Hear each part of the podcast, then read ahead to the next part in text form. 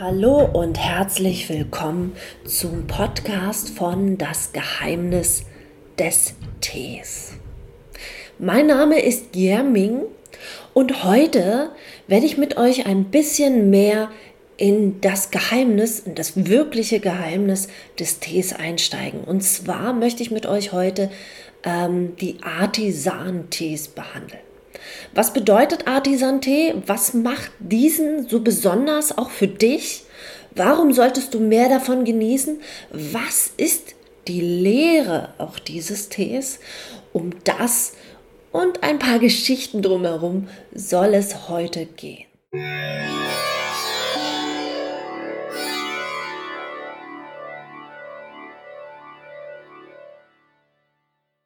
So, was bedeutet Artisan-Tee. Artisan-Tee ist Tee, der jedes Jahr neu entsteht. Das heißt, ähm, kein Tee schmeckt wie der des letzten Jahres, kein Tee schmeckt wie genau der gleiche ein Jahr vorher. Man kann das so ein bisschen mit Wein vergleichen. Ja, Wein ist je nach Hang, je nach Anbaugebiet, je nach Wetterlage, je nach äh, Einfluss des Men Stimmung auch des Menschen, ähm, hat jeder Wein einen anderen Geschmack. Und genauso ist es beim Tee.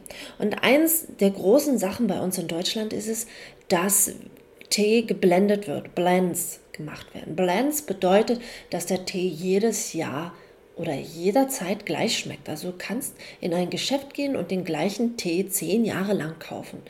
Der wird extra von den Teesommeliers, dafür sind Teesommeliers hauptsächlich da, so abgestimmt, dass er immer gleich schmeckt. Aber das nimmt den Tee seine Besonderheit. Denn da kann ich euch eine schöne Geschichte davon erzählen. Und zwar habe ich vor Jahren in einem kleinen Geschäft hier in Berlin einen Tee gekauft, ein Winterblatt. Winterblätter sind sehr, sehr besonders. Und wenn dieser Tee gut gemacht ist, dann gehört er zu den teuersten und auch zu den feinsten Tees überhaupt. Und ich habe diesen Tee gekauft und er war wirklich teuer. Ich habe immer nur so 100 Gramm mitgenommen und irgendwann geht auch dieser Tee zu Ende. Und jetzt, dann hat dieser Shop einfach die Läden dicht gemacht und ich wusste nicht mehr, woher ich diesen Tee bekomme und hatte aber das Glück, doch nochmal 200 Gramm kaufen zu können. Und dieser Tee geht jetzt zur Neige. Und ähm, ich komme da nicht mehr ran. Und es gibt nichts Vergleichbares. Und ich weiß nicht, wo ich diesen Tee herbekomme. Aber ja, natürlich könnte man jetzt sagen, ja, ist ja cool, dann hast du einen Blend. Ein Blend ist immer gleich. Aber das würde mir erstens nicht dieses riesen Geschmacksspektrum offenbaren, weil er immer gleich schmeckt, aber jeder Tee so eine Besonderheit hat und jeder Tee wirklich sehr besonders ist ähm, und damit würde mir dieses erspart, also gar nicht offenbart werden. Und äh, zum anderen geht es jetzt auch um die Behandlung des Tees. Diese letzten Tropfen dieses Winterblattes, die genieße ich.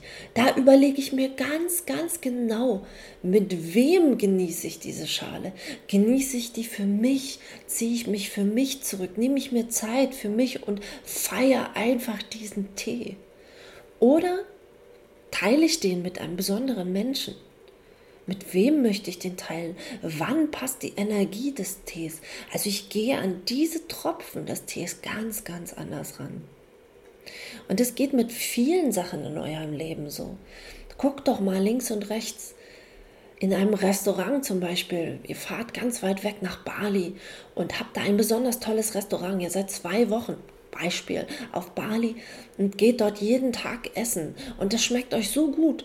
Aber in Deutschland bekommt ihr nie wieder dieses Geschmackserlebnis. Und auch dort, jedes Mal wird ein bisschen anders gekocht. Vielleicht ist diesmal ein Salzkorn mehr drin oder ein Pfefferkorn weniger.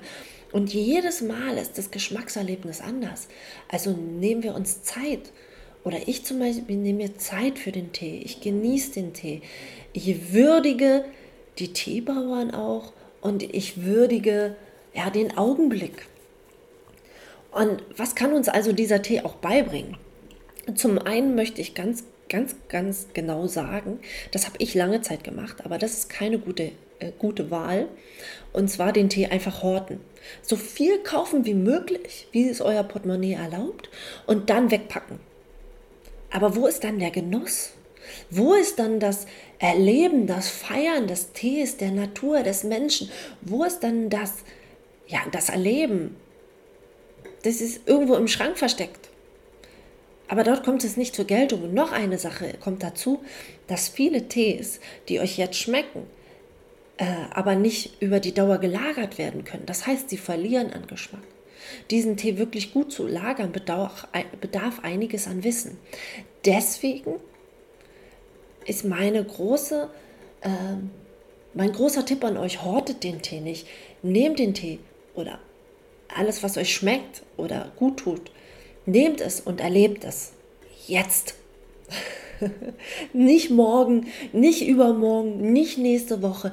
Wartet nicht unbedingt auf den perfekten Zeitpunkt, sondern genießt es jetzt.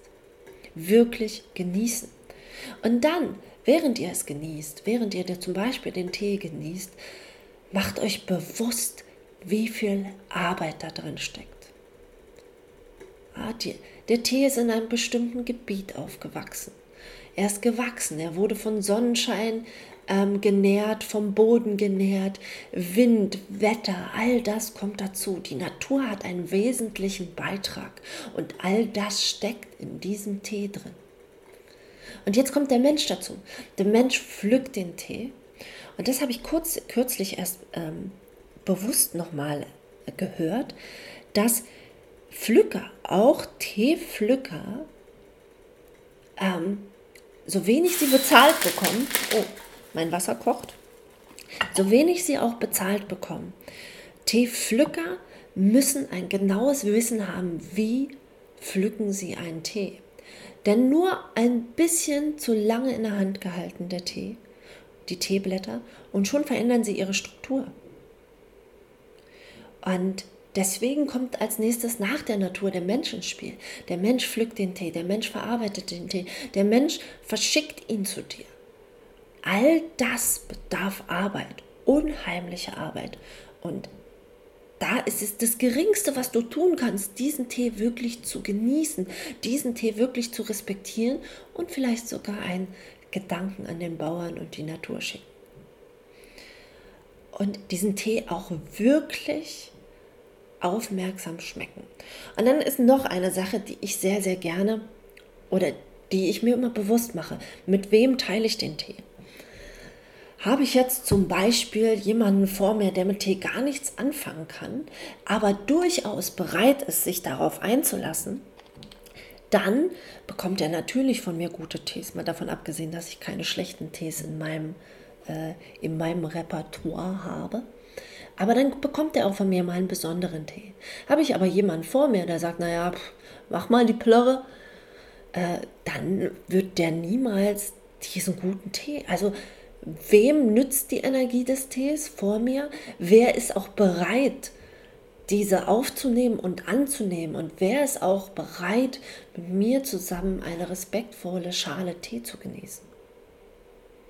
Ja? Und das ist ähm, ja, das bringt uns der Tee bei. Der Tee bringt uns wieder bei, äh, Respekt vor jedem zu haben und auch respektvoll die Schale Tee zu teilen. Und das ist ein ganz wichtiger. Ich mag das ist, ne, du kannst einen Tee machen und einfach Wasser raufgießen, hinterkippen und fertig. Oder du kannst ihn erleben, bewusst erleben, mit jeder Geschmackszelle. Du gibst ihm den Raum in einem wunderschönen äh, Teegedeck oder in einer wunderschönen Schale und zu entfalten und nimmst dir die Zeit, diesen Tee zu genießen. Das ist Zeit für dich und das ist Respekt gegenüber dem anderen. Denn der Teepflücker ist nicht weniger wert als du. Der Teebauer ist nicht weniger wert als du. Der Importeur, der Lagerarbeiter, der den Tee aus dem Flugzeug, wenn es ein Flugtee ist, oder aus dem Schiff Container holt, ist nicht weniger wert als du. Ja, und das ist auch die Lehre des Tees. Tee, vor dem Tee sind wir alle gleich. So, Und was können wir jetzt also daraus lernen? Oder was möchte ich euch heute mitgeben? Ich möchte euch heute mitgeben, macht euch bewusst, wie viele Schritte es braucht, um euren Tee, euer Essen oder auch euer Kleider, Kleidungsstück zu erstellen. All das sind Arbeit und wird sowohl von Menschen als von, auch von der Natur geschaffen. Das Kleinste also, was du tun kannst, ist es, die Dinge mit Respekt zu behandeln, mit Genuss. Denn hier steckt so viel Energie drin. Energie, die durch die Natur und den Menschen geschaffen wurde und nun zu dir kommt. Dafür kannst du dankbar sein. Mach dir also auch bewusst, was du konsumierst. Denn auch Chemie ist Energie. Aber tut sie dir gut? Gibt sie dir Energie für dein Leben? Wer willst du in zehn Jahren sein? Jung und fit oder verbraucht und alt? Denkt doch einmal drüber nach. Und wenn euch diese Podcast-Folge gefallen hat, dann würde ich mich freuen, wenn ihr mir ein Feedback hinterlasst, wenn ihr mir eine Bewertung hinterlasst und ähm, folgt mir doch auf Instagram unter Official Yemin, denn dort kriegt ihr einen nahezu täglichen Einblick in meine Schale Tee. Was trinke ich so und welcher tut Tee tut zu welcher Jahreszeit gut? Mann, das ist schon fast ein Zungenbrecher gewesen. Ja, so viel von mir. Und ich freue mich auch, euch wieder in der nächsten Folge begrüßen zu dürfen. Vielen Dank.